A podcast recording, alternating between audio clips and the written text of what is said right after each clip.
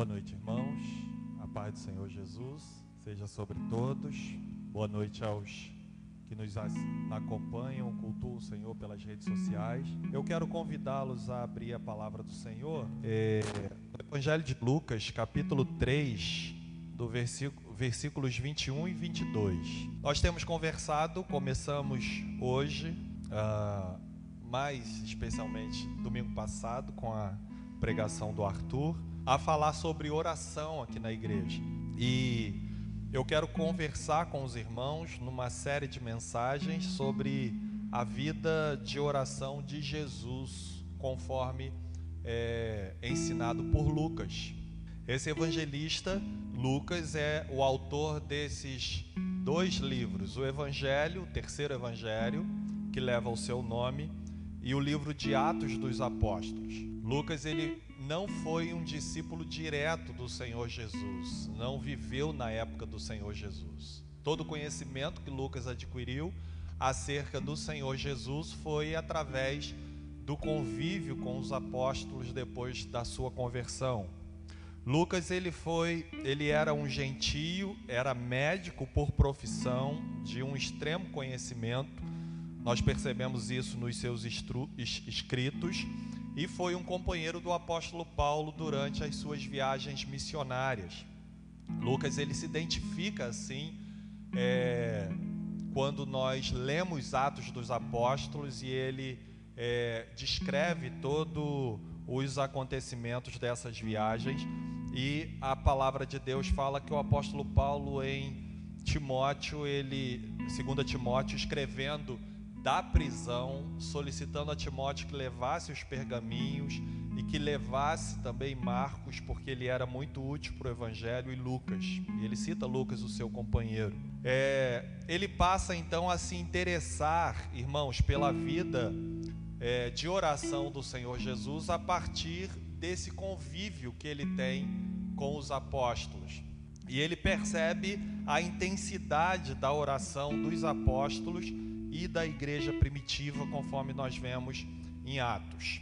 Após converter-se ao cristianismo, que ele viu em comum nos discípulos era a vida de oração incessante. Lucas fala bastante sobre isso em Atos dos Apóstolos, mostrando o quanto a igreja primitiva se dedicava à oração. E ele mostra a partir de do conhecimento que ele adquire sobre a vida de oração de Jesus. É curioso como Lucas ele é, tem essa curiosidade em aprender mais sobre como era a vida de oração do Senhor Jesus.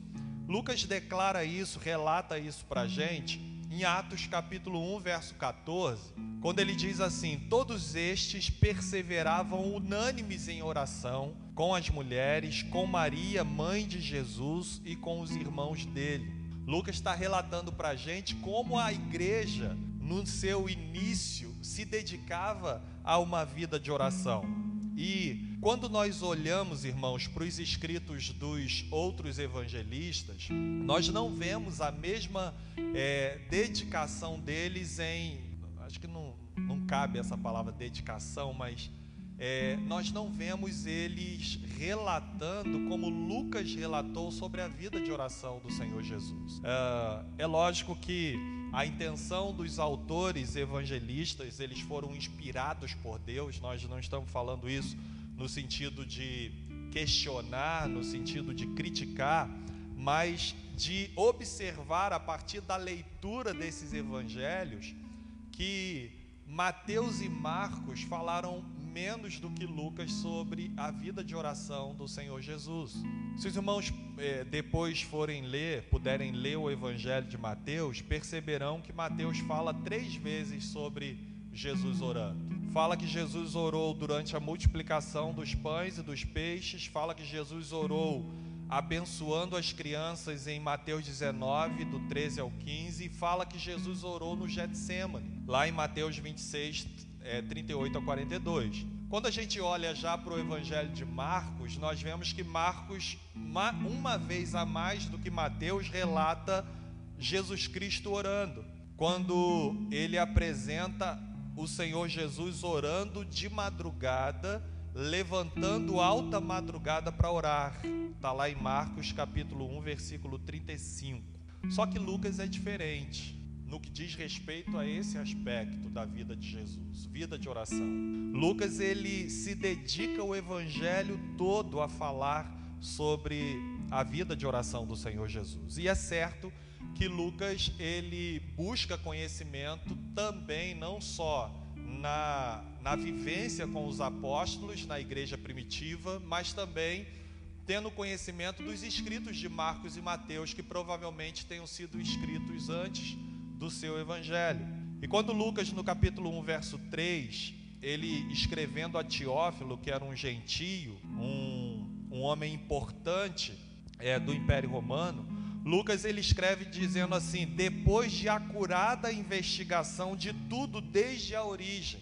Então Lucas passa a investigar sobre o Senhor Jesus, sobre o Evangelho, sobre o seu ministério e ele descobre de forma formidável e relata isso para a gente que Jesus ele tem uma vida intensa de oração. O que Lucas então é, tem como resposta a partir dessa investigação dedicada que ele faz é que a vida de oração tão intensa dos apóstolos e da, e da igreja primitiva é, recebe influência direta da vida de oração de Jesus Cristo. Jesus é o nosso exemplo, é o maior exemplo. Jesus era perfeito, é perfeito, né? E o nosso Senhor Jesus deixa então esse exemplo para a gente sobre oração. O interessante pela vida de oração de Jesus foi tanta por Lucas que ele mostra que Jesus orou ao começar o seu ministério e orou ao terminar. Jesus ele ora aqui nesse texto que nós acabamos de ler, e a Bíblia fala que estando ele a orar, acontecem esses três eventos, três episódios durante o batismo do Senhor Jesus, e a gente vai conversar especificamente sobre isso. Mas Jesus, quando está na cruz, ele também termina orando. Ele fala: Pai, perdoa-lhes, porque não sabem o que fazem, e em tua mão entrego o meu espírito. Então Jesus começa o seu ministério orando e termina o seu ministério orando. Olha que exemplo para nós, irmãos, de vida de oração. Olha que importância é nós lermos e observarmos esses detalhes no Evangelho de Lucas. Lucas ele traz essas informações para a gente, que a gente vai conversar nessa série de mensagens sobre a vida de oração de Jesus Cristo. É, Jesus orou durante o batismo, conforme lemos aqui no versículo de número 21. Jesus orou em lugares desertos, Lucas 5, a partir do verso 15. Jesus esteve em vigília de oração para a escolha dos discípulos, dos apóstolos. Lucas 6, 12 e 13. Jesus orou e depois perguntou aos discípulos sobre a sua identidade. Lucas 9, 18. Jesus orou é, quando acontece a transfiguração, Lucas capítulo 9, verso 28.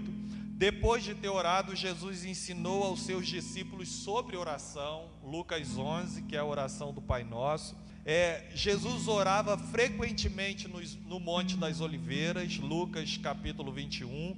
Jesus orou por Pedro, Lucas capítulo 22 verso 32. Jesus orou no Getsemane, Lucas, Lucas capítulo 22, verso 44. E Jesus termina orando pendurado na cruz, Lucas 23, versículo 34. Mas não foi apenas isso.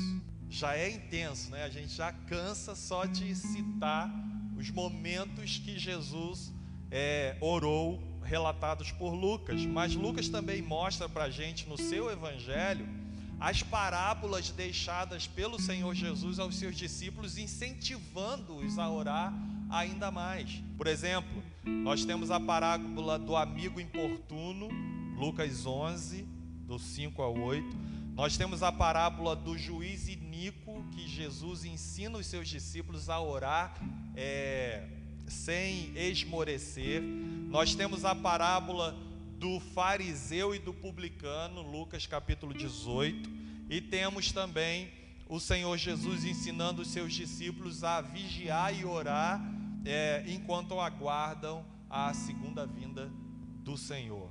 Lucas capítulo 21, do versículo 34 ao versículo 36. Então, o evangelista Lucas, no seu evangelho, ele se dedica a relatar sobre a vida de oração do Senhor Jesus.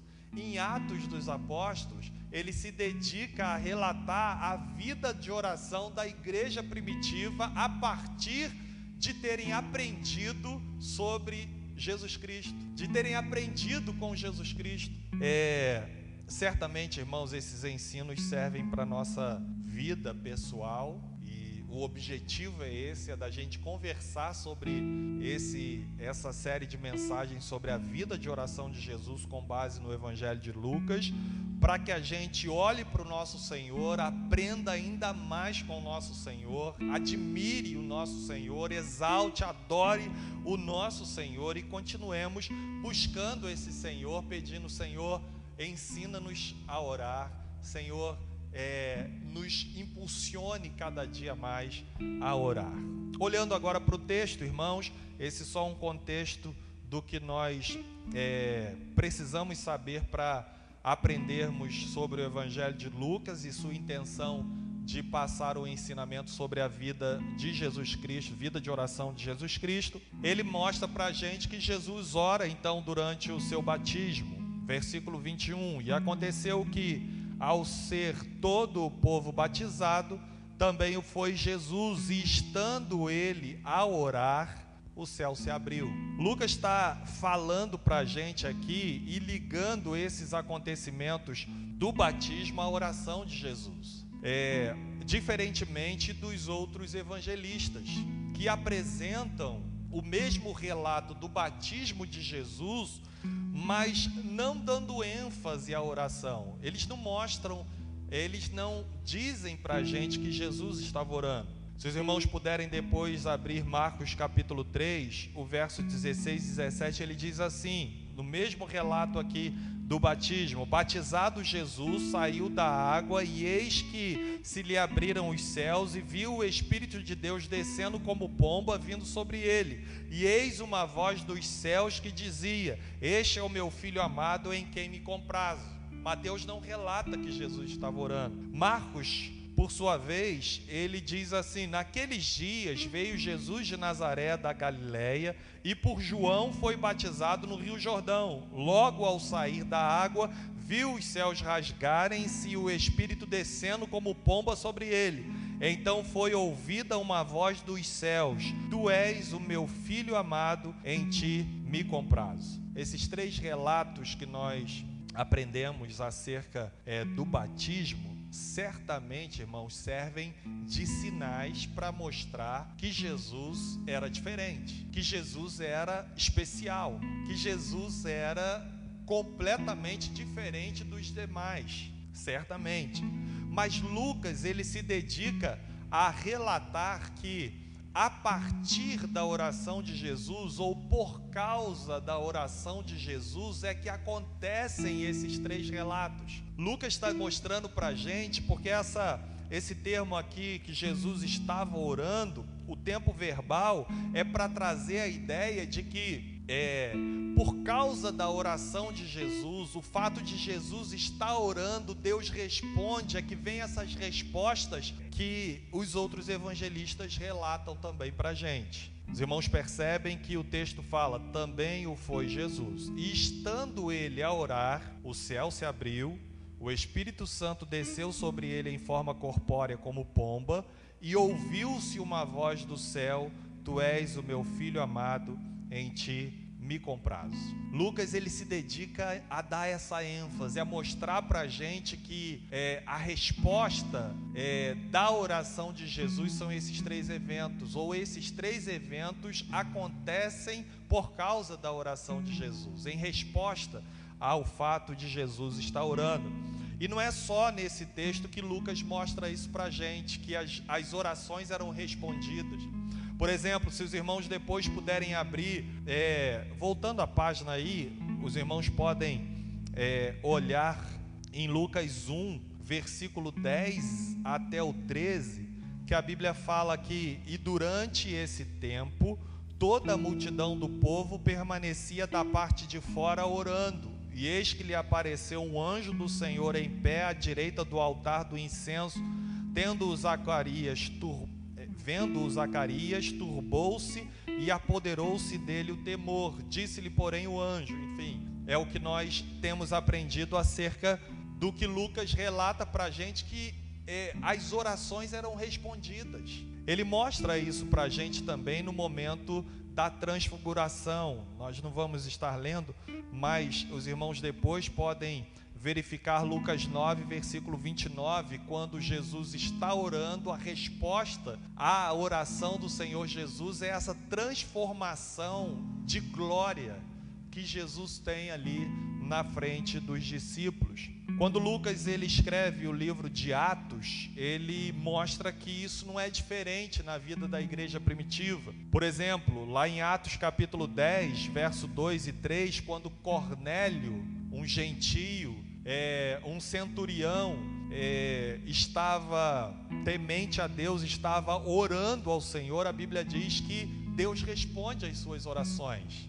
E quando Pedro está orando nesse mesmo episódio, a Bíblia fala que Deus responde às orações de Pedro, em Atos capítulo 10, versículo 11. E quando nós olhamos, por exemplo, Lucas falando em Atos 12, versículo 12, ele está falando sobre a resposta que a igreja teve enquanto orava sobre o apóstolo Pedro, em favor do apóstolo Pedro que estava preso. Lucas 12 fala para a gente da prisão de Pedro e Tiago, da morte do apóstolo Tiago, a espada, e da prisão de Pedro, que a intenção de Herodes era matar Pedro no outro dia, mas a igreja estava incessantemente é, buscando o Senhor, e Deus responde libertando Pedro. Então Lucas ele faz questão de dar essa ênfase, irmãos, acerca da importância da oração, do fato de que nós devemos ter uma vida idêntica à do Senhor Jesus em oração, buscando o Senhor no começo de tudo, buscando o Senhor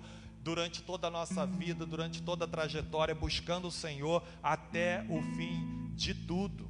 Foi assim que ocorreu na vida da igreja primitiva. Mas Jesus, ele estava orando no batismo e acontecem esses três eventos. Qual o significado desses eventos? Qual o significado, qual o sentido que tem essas três respostas, esses três eventos acontecerem após a oração do Senhor Jesus? Primeiro, é, nós aprendemos que o primeiro significado, o céu se abriu, é mostrando que a partir daquele momento acontece um, uma nova época, um momento de transformação, um momento de céu aberto, um momento de oportunidades, um momento onde o Senhor Jesus começa restaurando todas as coisas e trazendo para a gente a ideia que é escatológica também, porque a Bíblia fala que João viu novo céu e nova terra e que a nova Jerusalém desce do céu. Então, os céus se abrem e se abrirão também para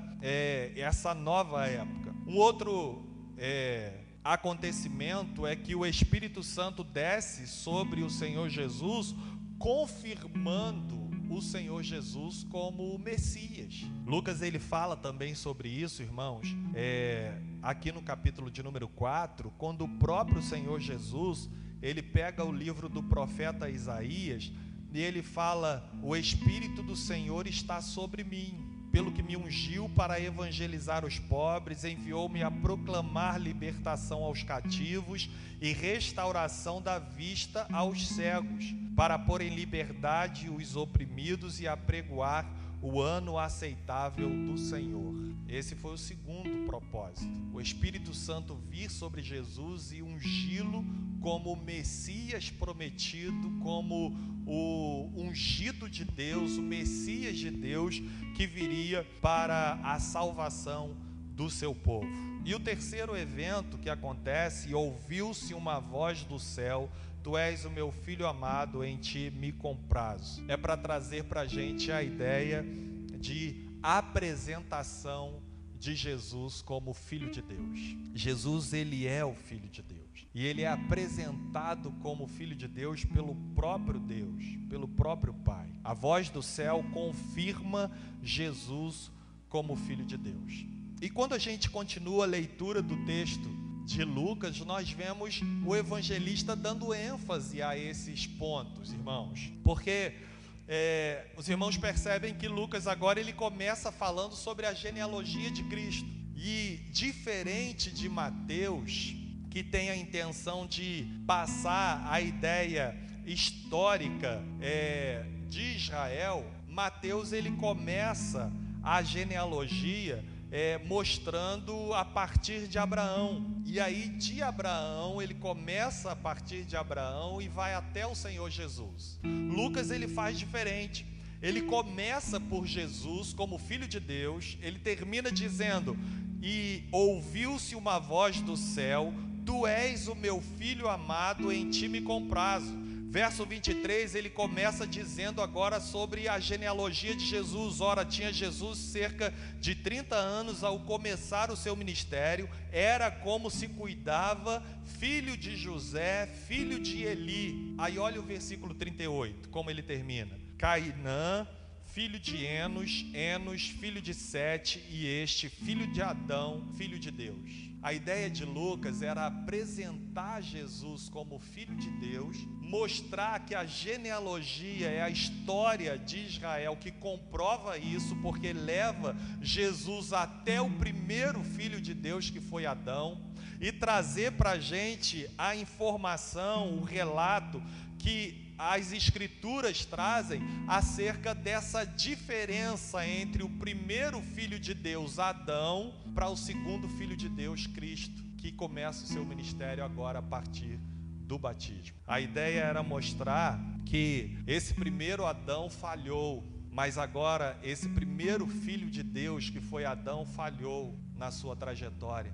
Mas agora esse segundo filho de Deus é perfeito e ele vai restaurar todas as coisas. O primeiro filho de Deus, que foi Adão, por consequência dos seus erros, toda a humanidade passou a ser pecadora. Esse segundo filho de Deus, que é Cristo, Paulo fala que a partir dele, todos aqueles que nele crê serão vivificados, serão transformados, serão adotados como filhos de Deus. Paulo diz isso em Romanos capítulo 5, 1 Coríntios capítulo de número 15. Nessa mesma perspectiva, Lucas ele apresenta a tentação do Senhor Jesus. É? Capítulo de número 4. Lucas ele mostra que Jesus, na unção desse Espírito que desce sobre ele, é conduzido ao deserto para ser tentado pelo diabo, assim como o primeiro filho de Deus foi tentado, mas caiu, o segundo filho de Deus, que é Cristo, ele é levado também para o deserto para da mesma forma ser tentado por Satanás e vence, para mostrar que ele é o verdadeiro filho de Deus, para mostrar que ele é o Senhor, para mostrar que mesmo sendo humano ele não pecou, para mostrar que nós somos capazes em Cristo, somos capacitados em Cristo a também vencer a tentação, a também passar por todas essas dificuldades e superá-las. Lucas apresentou, irmãos, se os irmãos puderem voltar aqui, no capítulo 2, versículo de número 10, Lucas ele fala de Jesus como uma boa notícia. O anjo, porém, lhes disse: Não temais, eis aqui vos trago boa nova de grande alegria, o que o será para todo o povo, diferentemente da história de Adão primeiro filho de Deus, que não trouxe uma boa notícia para toda a humanidade. Mas Jesus, o filho de Deus, apresentado aqui por Lucas, ele traz essa boa notícia, porque ele é a boa nova de salvação, ele é o Evangelho. O anjo fala: é, o nome dele deverá ser é, chamado de Jesus, que é o Salvador de, todas, de todo o seu povo. A Bíblia fala isso. Jesus viveu como homem comum até esse momento do batismo. E a partir de agora, ele vive como o Messias de Deus, como ungido de Deus. A terceira coisa que a gente aprende aqui nesses textos, que foi a intenção desse evangelista trazer para a gente, é que Lucas relatou a oração e a resposta a Jesus bem no início do seu ministério. Isso significa, irmãos, é, muito para a igreja primitiva, porque torno a lembrar que Lucas escreve esse evangelho e Atos. E ele começa ambos os evangelhos mostrando, por exemplo, o início do ministério de Jesus a partir da descida do Espírito Santo sobre ele. O início da igreja primitiva não foi diferente a partir da descida do Espírito Santo sobre ela. A igreja esperava o cumprimento da promessa do Espírito em oração. E isso acontece quando eles estavam orando. Nós lemos aqui Atos 1,14. Perseveravam unânimes em oração. E enquanto estavam orando, a Bíblia fala que veio do céu um vento impetuoso, encheu toda a casa e foram todos cheios do Espírito Santo. Eles estavam orando. Jesus estava orando no início do seu ministério, quando vem sobre ele o Espírito Santo. Enquanto a, igreja, enquanto a igreja orava lá no Pentecostes, a igreja recebe o Espírito Santo. Então, esse é o primeiro argumento usado por Lucas para mostrar a semelhança entre o início do ministério do Senhor Jesus com o início do trabalho missional da igreja primitiva. O ministério de Jesus como Messias começou a partir do batismo e da unção do Espírito. O ministério da igreja primitiva começa a partir do batismo com o Espírito Santo, que eles recebem o Espírito Santo lá em Atos dos Apóstolos, no dia de Pentecostes, e a partir de então, eles começam a missão, a sua tarefa. Eles começam a viver esse desafio. Os irmãos lembram que Lucas fala lá em Atos 1, 8 mas recebereis poder ao descer sobre vós o Espírito Santo, e sereis minhas testemunhas, tanto em Jerusalém, como em toda a Judéia e Samaria e até os confins da terra. Sereis minhas testemunhas. Isso acontece no dia de Pentecostes, quando eles estavam orando, Atos 1,14, e vem esse vento impetuoso, enche toda a casa, todos são cheios do Espírito Santo, começam a falar em línguas diferentes, é, idênticas a de toda a população que estava ali na festa de Pentecostes, os irmãos conhecem o texto, as pessoas, alguns começam a escarnecer, outros começam a, a indagar é, como é que eles, sendo judeus, estavam falando a, a, nossa língua materna, nós que somos, e aí eles falam várias nacionalidades. Como é que nós conseguimos ouvir eles falando as maravilhas de Deus na nossa língua? E alguns escarneciam, dizendo eles estão embriagados. E aí os irmãos lembram do texto que o apóstolo Pedro começa a falar e começa o discurso de Pedro citando, inicia citando Joel. É o que está acontecendo, o que está acontecendo é o cumprimento da profecia de Joel, que desceria sobre toda a carne o Espírito Santo. Né? Então, olha a semelhança, irmãos, que Lucas traz para a gente da vida de oração de Jesus para a vida de oração da igreja primitiva, para o recebimento do Espírito é, dos que acontece com o Senhor Jesus no momento em que ele estava orando, para o recebimento do Espírito que acontece na igreja primitiva no momento em que ela estava orando.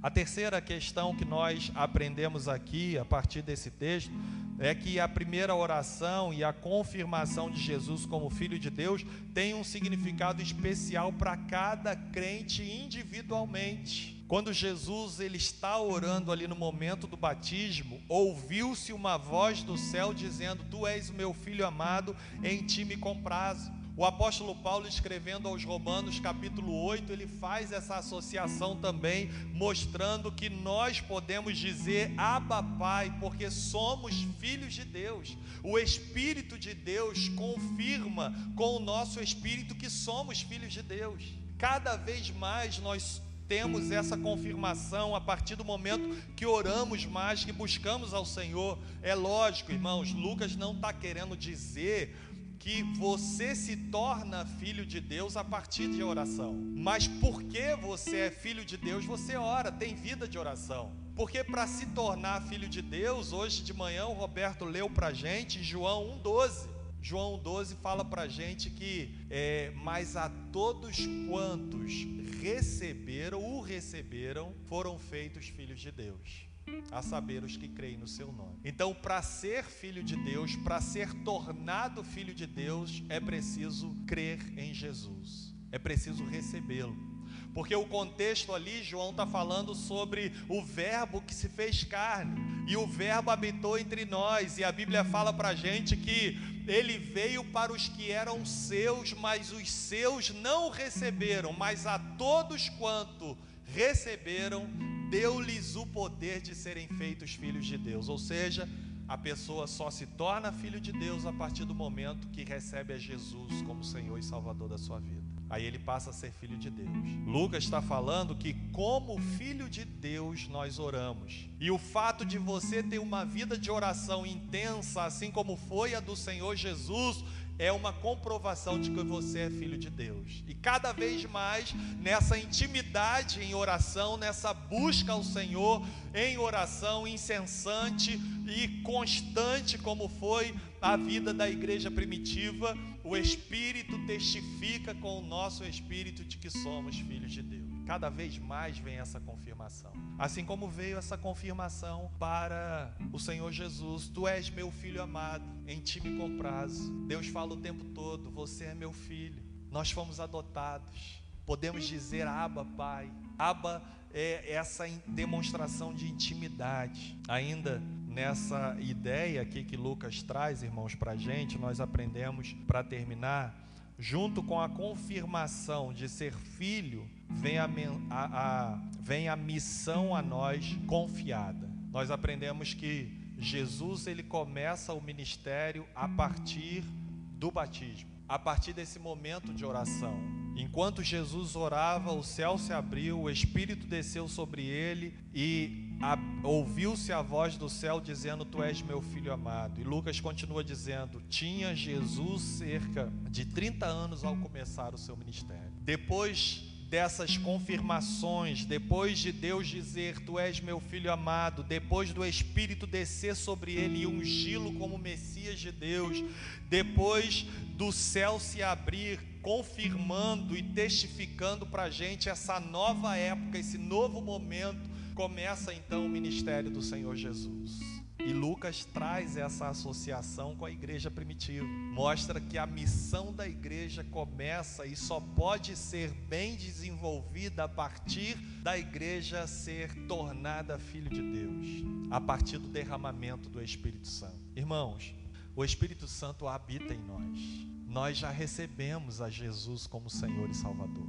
A missão como Jesus recebeu de iniciar o seu ministério foi cumprida. A missão recebida pela igreja primitiva foi cumprida, conforme nós lemos isso em Atos dos Apóstolos. Só que Atos encerra é, Lucas encerra os seus escritos em Atos capítulo 28, não põe um ponto final, mostra, encerra dizendo que Paulo estava preso, mas continuava recebendo pessoas e evangelizando pessoas e pessoas sendo salvas a partir da pregação do evangelho de Paulo, a partir do evangelho. E Lucas está querendo dizer que essa missão permanece, veio até nós, começou com a igreja primitiva e chegou até nós no momento em que nós ouvimos o Evangelho e o Espírito Santo converteu o nosso coração a Ele. Mas tem tanta gente aí fora que não conhece a Jesus como Senhor e Salvador.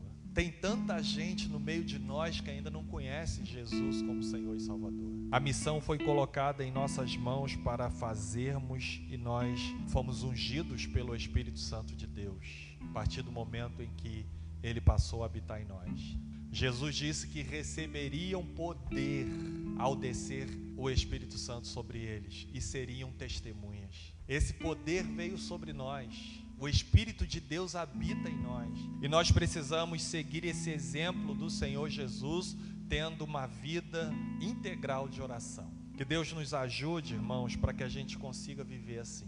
Que Deus nos ajude para que a gente ore com fé, crendo que com as nossas orações, Deus ele responderá segundo a sua vontade as nossas orações. Que Deus nos capacite para que a gente continue lendo o Evangelho de Lucas e olhando para esses detalhes que Lucas traz para a gente acerca da oração, do, da vida de oração do Senhor Jesus e que a gente tome esses, esses relatos como exemplo para a nossa vida, para que a gente ore como ele orava. Parece que quando a gente lê o Evangelho de Lucas, a gente não vê os discípulos orando, só vê Jesus orando. Parece que os discípulos não oravam no momento em que Lucas relata que, Jesus orava. Porque o texto fala que Jesus se afastava, Jesus ia, ia para lugares solitários, Jesus chamava três irmãos para ir junto com ele, mas quando ele voltava eles estavam dormindo, parece que eles não estavam orando, só Jesus orava. Mas eles aprenderam essa vida de oração de Jesus, e quando Jesus foi assunto aos céus, derramou o, seu Espírito Santo, a igreja passou a orar incessantemente, passou a orar perseverantemente, passou a orar e e Deus, através deles, começou a realizar milagres, vidas foram salvas. Que a igreja olhou para a oração de Jesus, olhou para Jesus orando e aprendeu com Jesus. Senhor, ensina-nos a orar, e Jesus ensinou e eles aprenderam. Lucas, com o seu evangelho, traz para a gente o relato da vida de oração de Jesus, e com Atos dos Apóstolos, Lucas traz para a gente o relato de que a igreja aprendeu a orar e, a, e passou a praticar essa oração. Então, que seja assim na nossa vida, irmãos.